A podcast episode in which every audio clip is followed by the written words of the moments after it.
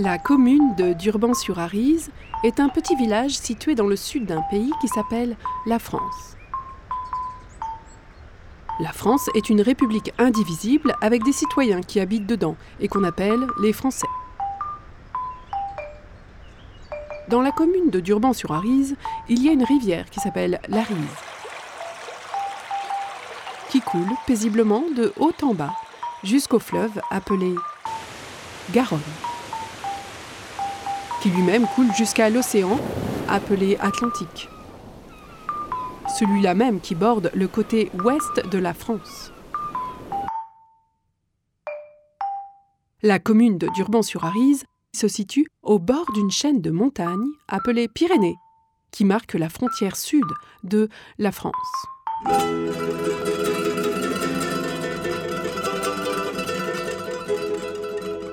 De l'autre côté, il y a un autre pays qui s'appelle l'Espagne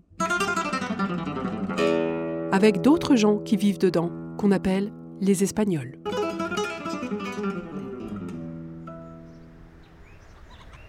La commune de Durban-sur-Arize compte 8 exploitations agricoles, ce qui peut nous indiquer que plusieurs de ses habitants travaillent avec la terre. Certains de ses habitants ont probablement bien connu Daniel, avec son accent espagnol. Daniel était là, toujours prêt à donner un coup de main. Daniel était espagnol, mais il avait fait sa vie à Paris, qui est la capitale de la France. Une vie bien remplie dans les universités de Paris et une retraite bien méritée pour Daniel, pas trop loin de son pays, dans la petite commune de Durban-sur-Arize.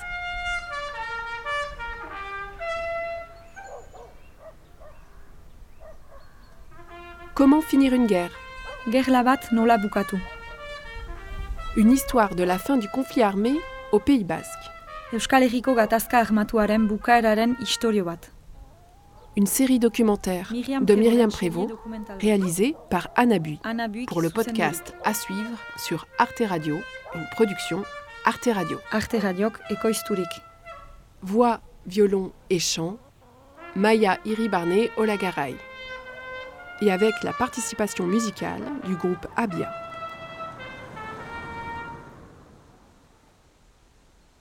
Laugarren kapitulua. Épisode 4 Bake ezin entzuna. Une paix inaudible. Début de l'année 2013. Il ne s'est rien passé à Oslo. Rien qui puisse amener à espérer une sortie de conflit. La délégation de Théa a attendu, mais personne n'est venu.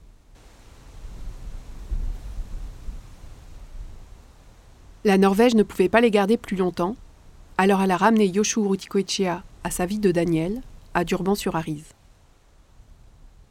Elle a aussi raccompagné Irache Sorsabal Diaz et David Pla, quelque part, je ne sais pas où, mais je les imagine à l'intérieur du Pays basque. Parce qu'il y a la montagne, avec ses recoins, son paysage accidenté, ses cachettes.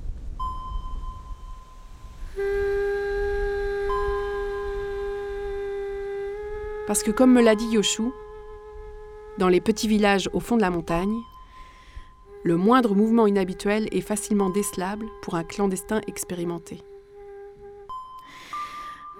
Et à force de vivre caché, on développe une sorte de nouveau sens, comme des antennes à mouvement inhabituel.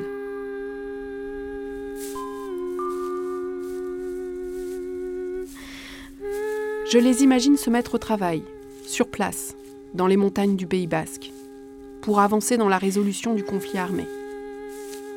Et puisque les États ne se joignent pas à ce projet, et qu'il reste tout un arsenal à démanteler, il leur faut donc commencer un chantier de désarmement qui s'annonce long et risqué.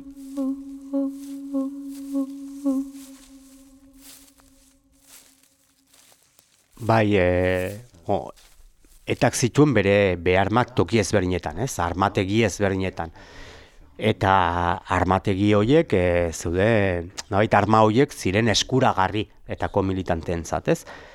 David Pla, ancien membre de altzituen, Le ezberdinetan. a ses plans que se cachent d'armes dans différents endroits. Ces armes sont à la main des commandos. C'est-à-dire que l'ETA peut prendre cinq pistolets dans une, cache et les distribuer à ses militants. Avec cela, qu'est-ce qu'on fait avec ça? Eh bien, on les ferme, ces caches. Et pour nous, c'était euh, d'un point de vue symbolique, c'était très important, même si on ne détruit pas les armes. Voilà, elles ne sont plus sous le contrôle de l'ETA. L'ETA n'a plus la possibilité de les prendre, de s'en servir. Et nous pensons que c'était un message très sérieux.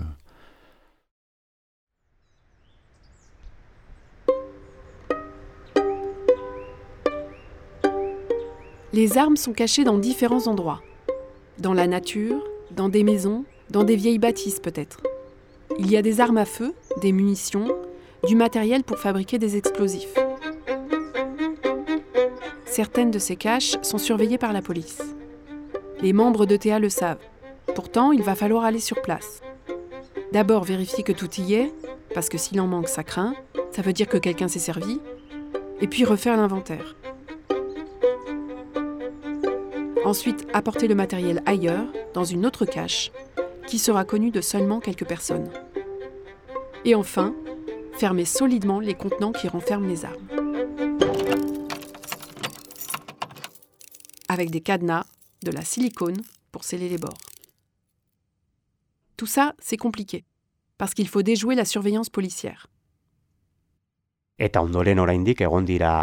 Hori hasieratik jadanik eh, nolabait kriminalizatu zuten prozesu hori. Dès le début, donc, il y a eu un, un, une criminalisation de ce processus. Nos militants euh, prenaient des risques. Hein. Euh, à une autre époque, ils prenaient les mêmes risques pour euh, faire mener des actions armées.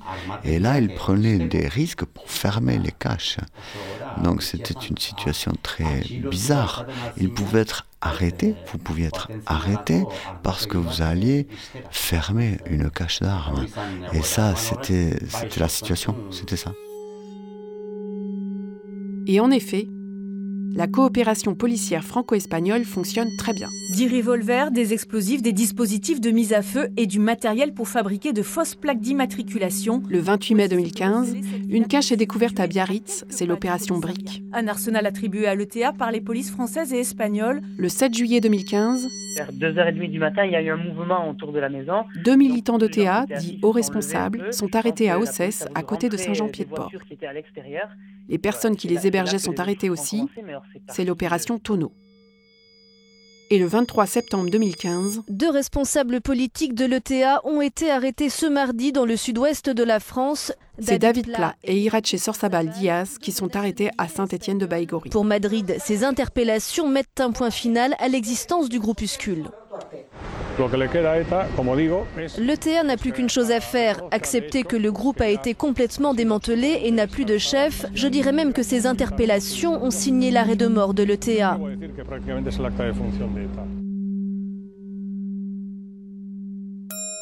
Du côté espagnol, ça crie victoire en dansant sur ce qui est annoncé comme le cadavre d'ETA.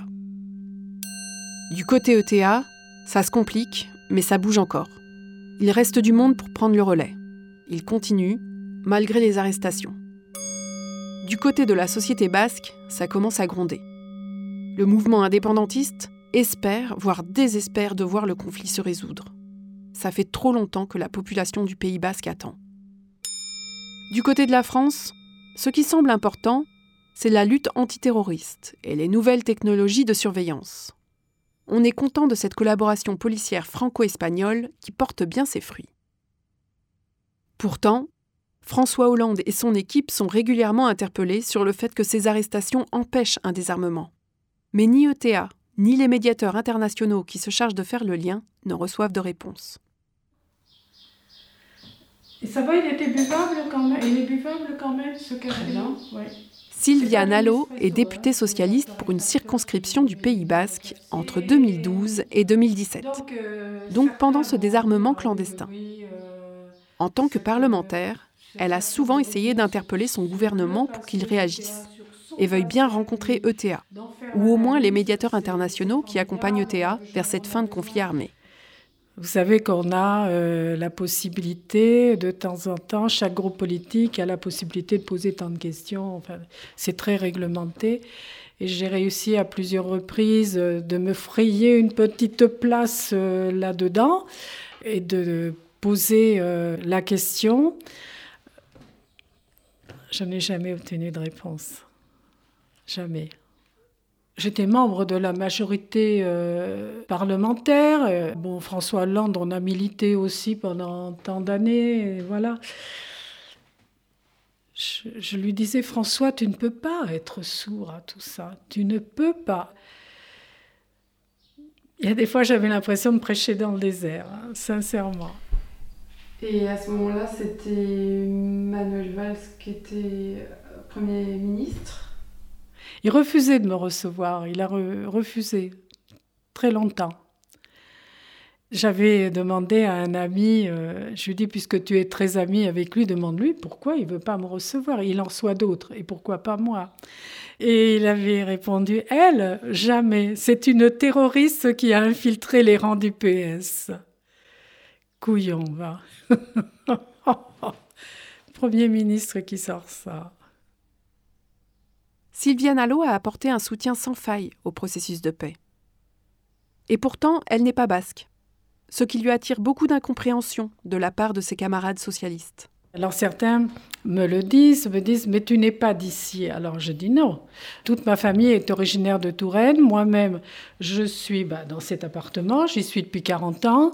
Mon fils a fait sa scolarité ici. Mais on n'a pas perdu notre identité. Et je dis souvent à mes amis, je suis d'ici, mais pas né ici. J'ai pris ce que vous aviez de bien j'ai gardé ce que j'avais de bien. Et c'est ma basquitude. Mais n'empêche que si j'ai fait le choix de vivre ici et d'y faire vivre évoluer et grandir mon, enfant, euh, je veux que ce soit sur un territoire en paix.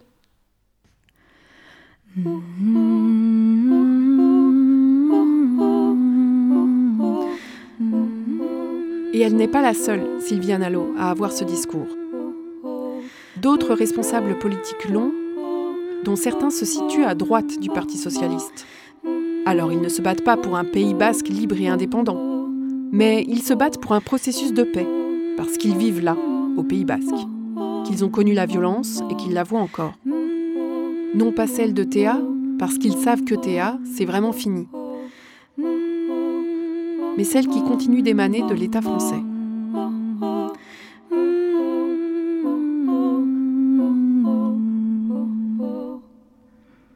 Il y a une volonté évidente de dire je t'écrase, je t'écrase. Nous demandons une paix durable pour le territoire. Or, nous avons en face de nous des personnes qui disent vengeance, qui crient vengeance, c'est-à-dire c'est euh, on, on vous exterminera jusqu'au dernier. Et ça, c'est une erreur monumentale. C'est une erreur monumentale. Quel que soit votre adversaire en face de vous, il ne faut jamais l'humilier.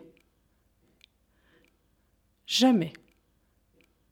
Et ça, quels que soient les conflits dans le monde, humilier son adversaire fait que vous avez toujours un germe de rancœur qui reste quelque part.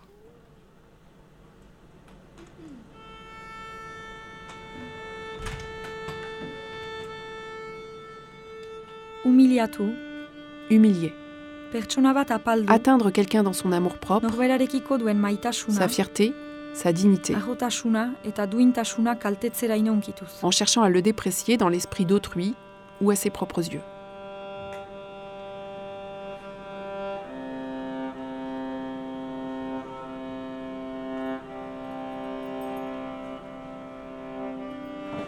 L'humiliation dans cette histoire, elle est partout.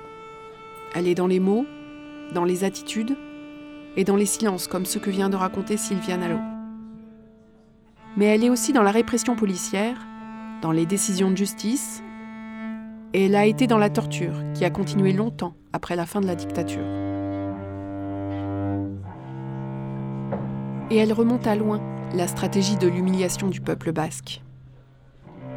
Peyo Echeverry Enchart, dans le deuxième épisode, raconte que c'est comme ça qu'est né ETA. par des actions destinées à résister à cette volonté d'anéantir tout un peuple. Des actions qui, au début, dans les années 50, consistaient à se réapproprier la langue et l'histoire basque. Et puis les années ont passé, la répression envers les Basques a continué. ETA est devenue une organisation armée.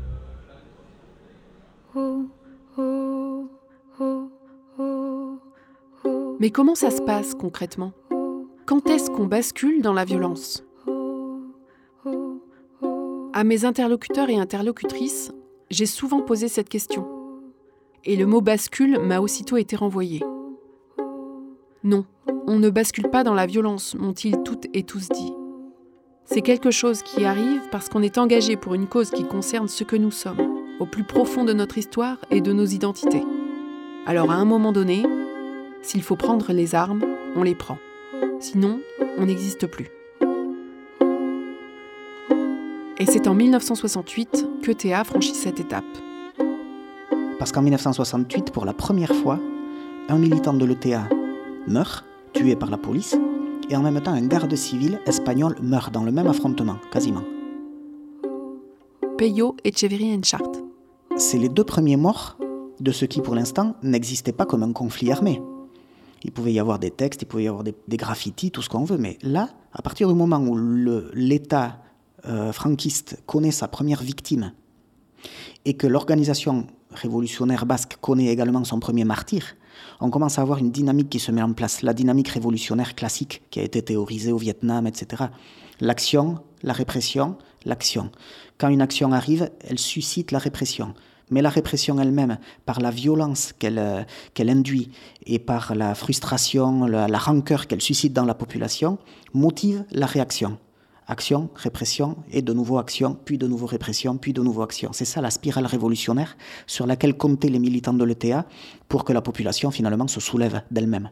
Mais ce n'est pas le cas que de l'ETA, c'est également le cas de l'IRA en Irlande. C'est exactement le même phénomène. Il n'y a jamais eu d'adhésion plus massive à l'IRA qu'au lendemain du Bloody Sunday de 1972 à Derry. Euh, quand, quand, les paramilitaires tirent sur des manifestants en plus des armées, mais le lendemain, euh, c'est la queue pour intégrer l'IRA. Bon, en Pays Basque, toutes les années 70 sont scandées de, moments euh, de douleur, de moments de colère, euh, qui font que d'un côté ça a braqué les Espagnols ou de l'autre ça a braqué les Basques. Selon les attentats de l'ETA qui ont braqué des Espagnols euh, ou des réponses répressives de l'Espagne qui au contraire ont braqué les Basques, parce qu'au bout d'un moment, il faut bien se rendre compte que quand on a dans la population, je sais pas peut-être 100, 200 militants qui sont passés par les casernes de la Guardia Civile dans lesquelles ils ont été torturés ou parfois tués, tous ces gens-là ont une famille, ils ont des frères, des sœurs, des cousins, des amis. Tous ces gens-là sont meurtris euh, par ce qui est arrivé à leurs proches. Donc eux aussi, ils ont envie de réagir. Et donc tout ça est une spirale. Et ça ne s'est pas passé que dans les années 60 ou 70. Dans les années 1990, par exemple, ou même le début des années 2000, euh, il y avait en Pays Basque euh, une tactique telle que celle de la Caleboroca, c'est-à-dire la guérilla urbaine, qui avait également euh, cet objectif-là. C'est-à-dire que, notamment les jeunes, alors c'était pas forcément l'ETA en elle-même, l'organisation, mais toute la frange de jeunesse, régulièrement allait mener contre la police des des actions en pleine rue, au besoin en mettant euh, le feu à des autobus, à des, à des édifices publics, pour opérer ce qu'on appelle la socialisation de la terreur, c'est-à-dire essayer de répandre au maximum euh, la perception du conflit dans toute la population pour que la population se positionne, soit pour, soit contre, mais en tout cas se positionne et ne reste pas passive. Parce que tant que le conflit ne fait partie euh, que d'une minorité d'activistes contre une autre minorité qui est la police ou l'armée, et que la population au milieu reste passive, on ne pourra jamais arriver à créer les conditions pour une insurrection populaire. Les gens, pour les mettre en marche, il faut les concerner. Et pour les concerner, eh il faut les toucher directement. Et pour les toucher directement, eh il faut voilà, forcer un peu le trait. Et donc ces actions de, de Calais avaient cet objectif-là. Hein. Euh, un temps, ça a marché. Mais au bout d'un moment, en fait, euh, ben, ça, ça a fini par se retourner contre le TA parce que la population, quelque part, avait changé de culture politique. Dans les années 70, elle était contre le franquisme, contre ce modèle-là, contre la violence de l'Espagne, mais au bout de 30 ans de ce qu'elle pouvait considérer comme étant une démocratie, elle a fini par se dire que la lutte armée n'avait plus sa place là. Elle créait trop de contradictions au sein de la population, trop de gens qui se disaient bon là ça va trop loin, ça on l'assume pas, euh, ces cibles-là on les assume pas, et le TA a fini fragilisé par les coups de boutoir de l'Espagne, mais également par la fragilisation de sa propre base, les contradictions qu'il y avait au sein de sa propre base.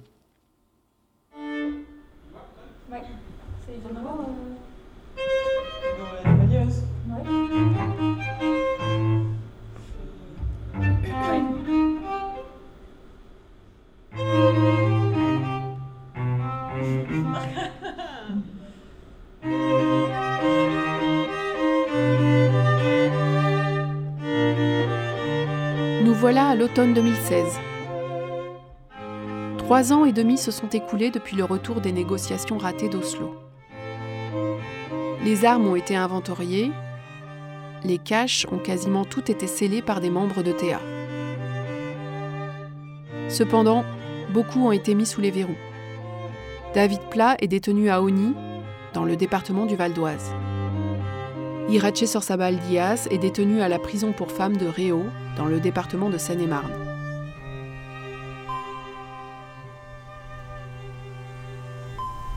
Quant à Yoshu Rutiko-Echea, un soir de juillet 2013, quelques mois seulement après son retour d'Oslo, ses antennes de clandestins ont détecté un mouvement inhabituel.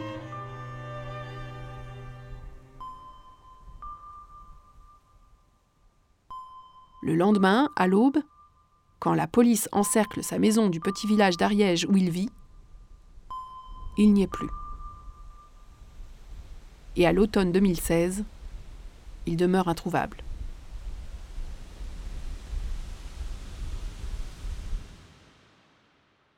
Pourtant, il reste de la force pour avancer. Et cette force, elle se trouve ailleurs que dans les rangs de Théa. Elle est au Pays basque, chez celles et ceux qui y vivent, et qui attendent de tourner la page. À l'automne 2016, ça fait déjà plusieurs mois que ces forces se préparent, et là, elles sont prêtes. Et je compte bien vous raconter comment elles vont renverser la donne dans les épisodes suivants.